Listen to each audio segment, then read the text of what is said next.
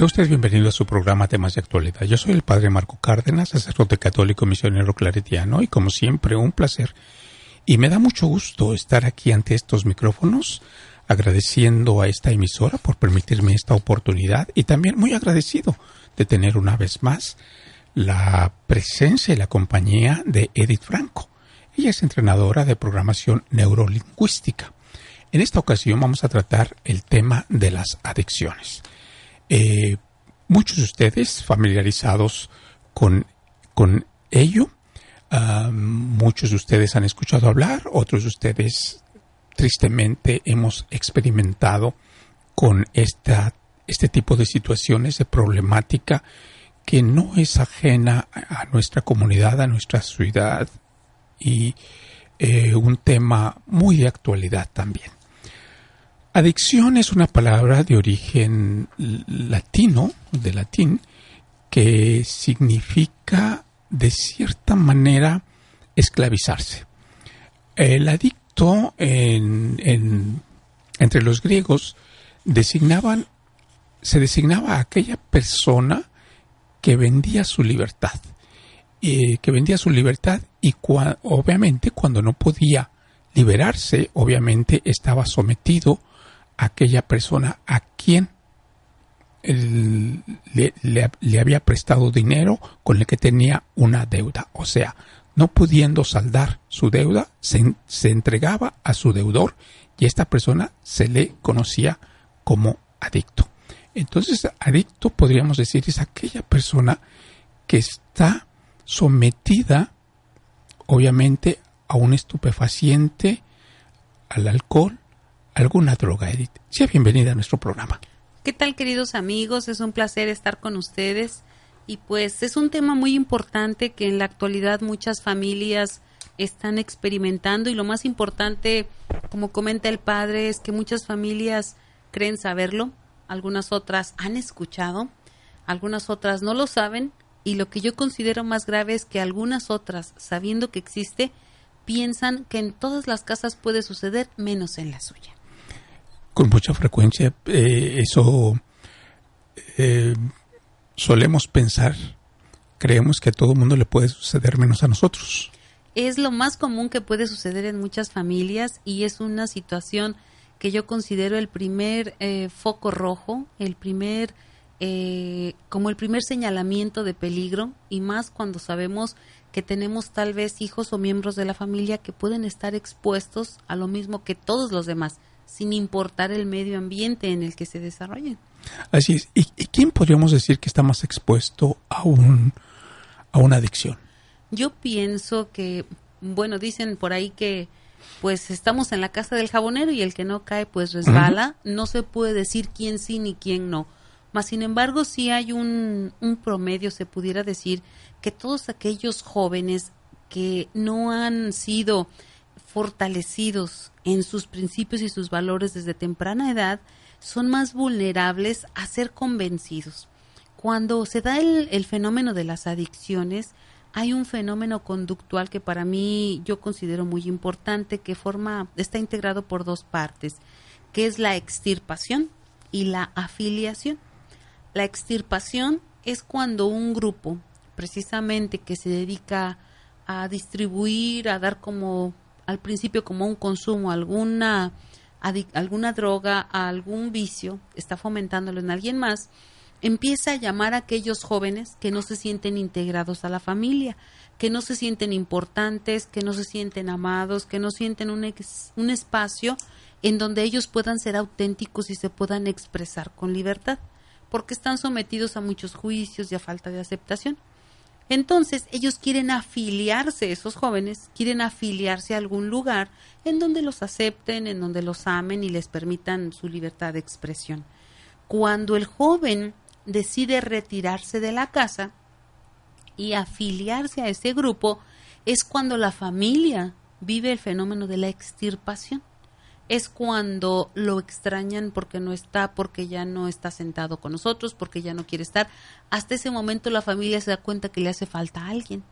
Pero en ese preciso momento en que la familia se hace presente, hace conciencia de que el hijo ya no está, el hijo ya está afiliado en dónde? En otro lugar. y en muchas de las ocasiones ese otro lugar es un lugar rodeado de adicciones. Entonces lo que estoy entendiendo, Edith, es que aquella persona eh, es, más propensa cuando siente ciertos vacíos internos, podríamos decir.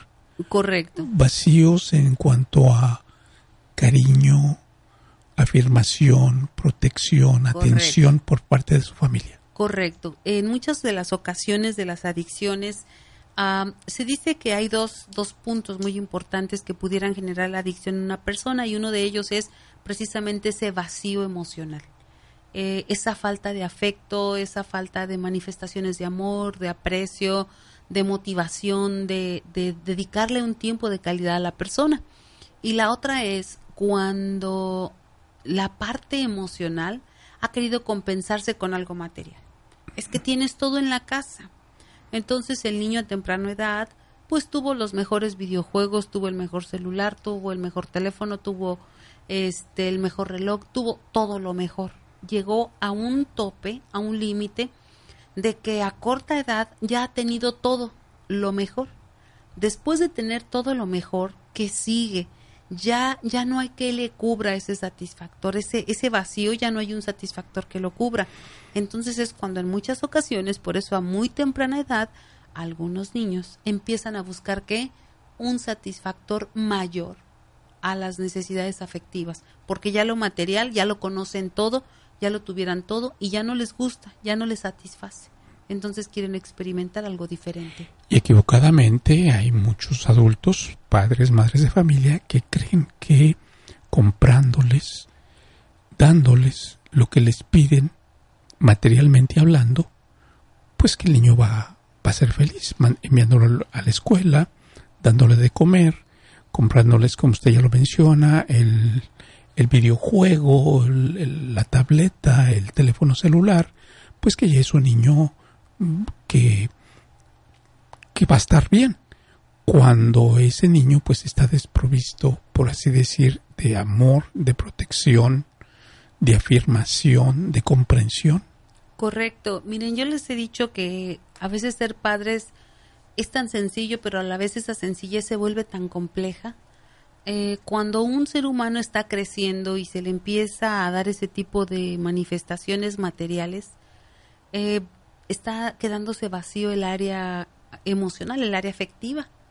Entonces, eh, yo les digo, el amor con amor se llena el amor con amor se llena. ¿Qué es lo que necesita el ser humano? Pues ser atendido con alimento porque su cuerpo requiere alimento para vivir, requiere ropa, requiere calzado, requiere ir a la escuela, requiere útiles.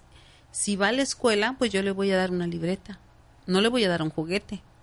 Ajá, si necesita ropa, no le voy a dar este, a lo mejor unos nopales para que se vista, le voy a dar ropa. Le tengo que aprender a dar el satisfactor indicado el amor muchas veces es compensado precisamente porque el padre trabaja y no tiene el tiempo suficiente para atender a sus hijos con cosas materiales, con muchas cosas materiales, pero eso jamás, jamás podrá llenar ese espacio emocional y precisamente es una de las principales causas que lleva a muchos jóvenes a querer buscar ese, ese satisfactor, el sentirse llenos, el sentirse felices en las adicciones.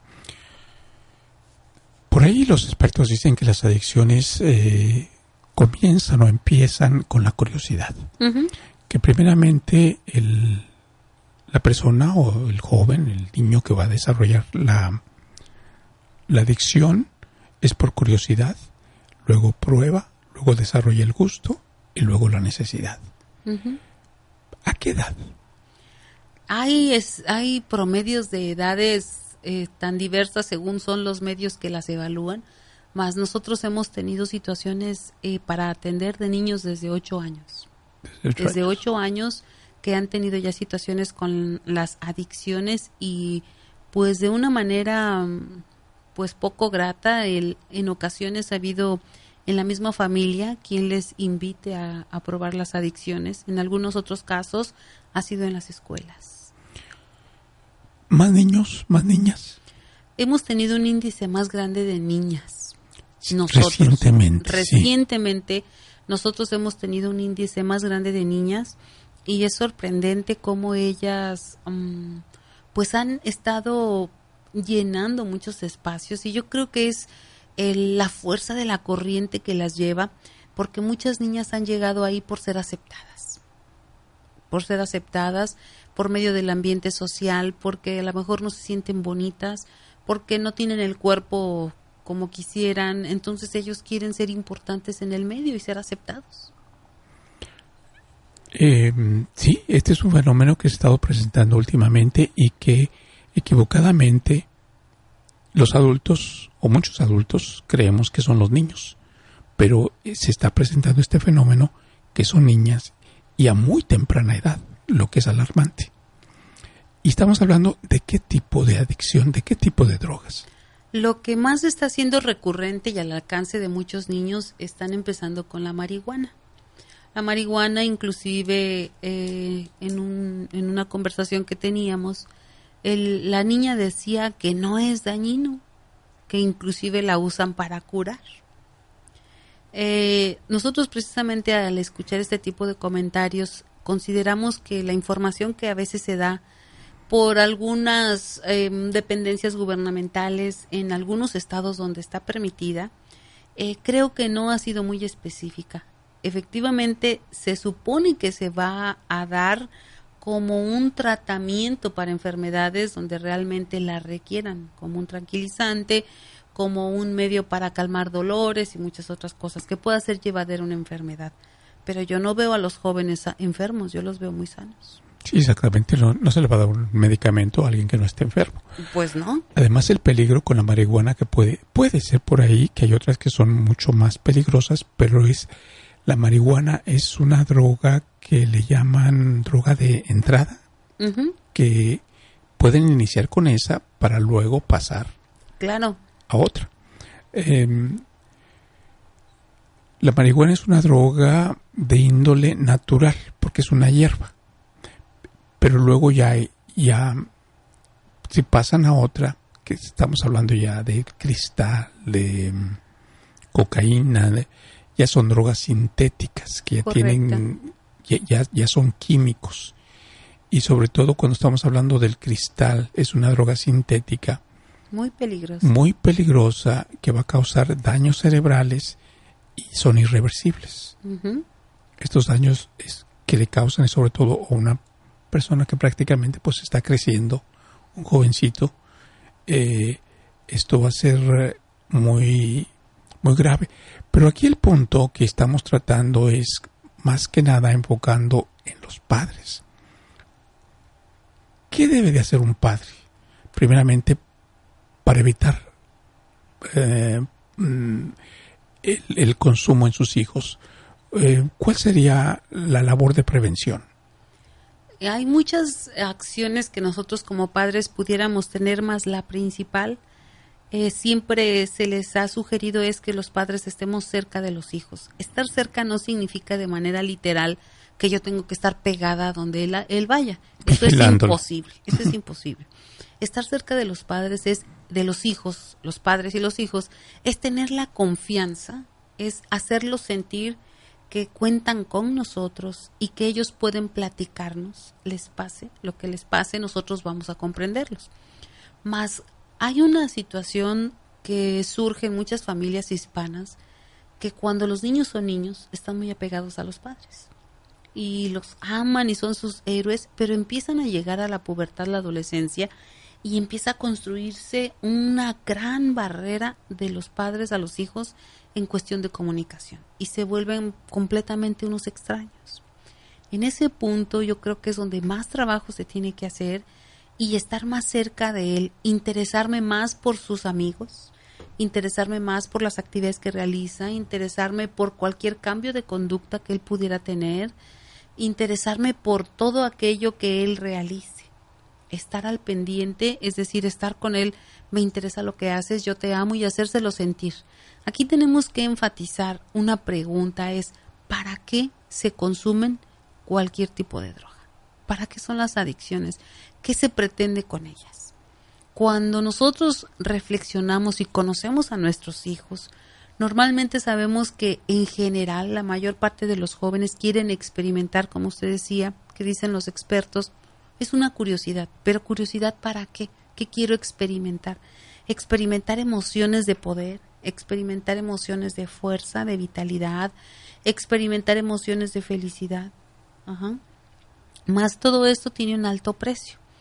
Eh, el punto número dos para que nosotros estemos evitando este tipo de adicciones sería el que nosotros también como padres informemos a nuestros hijos de las consecuencias que tiene todo ser humano, no nada más ellos, todo ser humano que tiene el consumo de cualquier tipo de adicciones, cómo quedan muchas veces eh, con una vida vegetal realmente sin ninguna actividad, jóvenes a temprana edad que echan a perder sus vidas por completo y en muchas otras pues se meten en situaciones, como bien decía usted al principio en la definición, están esclavizados, esclavizados a la adicción o a la persona a quien le tienen que pagar por el consumo de esa adicción.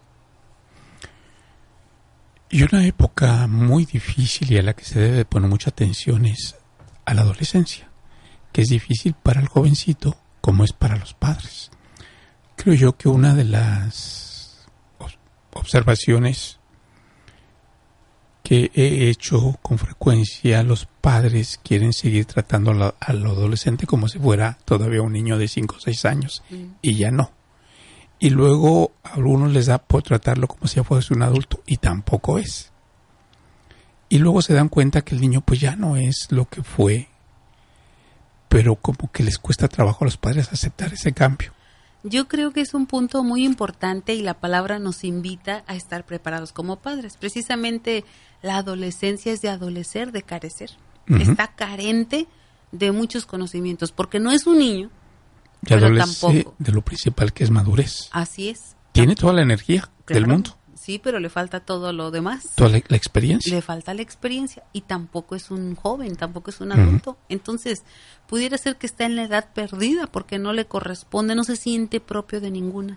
En ese preciso momento de la adolescencia es cuando yo creo que se tienen que reafirmar mucho más los valores de que el ser humano puede ser feliz con cosas saludables, que lo importante que es trabajar por el bienestar para él, porque realmente los resultados son para la persona misma. Solo que aquí el precisamente el asumir la responsabilidad de los padres que le corresponde a los hijos, yo pienso que en muchas ocasiones esa es una de las causas por las cuales el hijo se atreve a experimentar muchas, muchas de las situaciones que pudieran traerle graves problemas en su vida, porque sabe que hay un respaldo.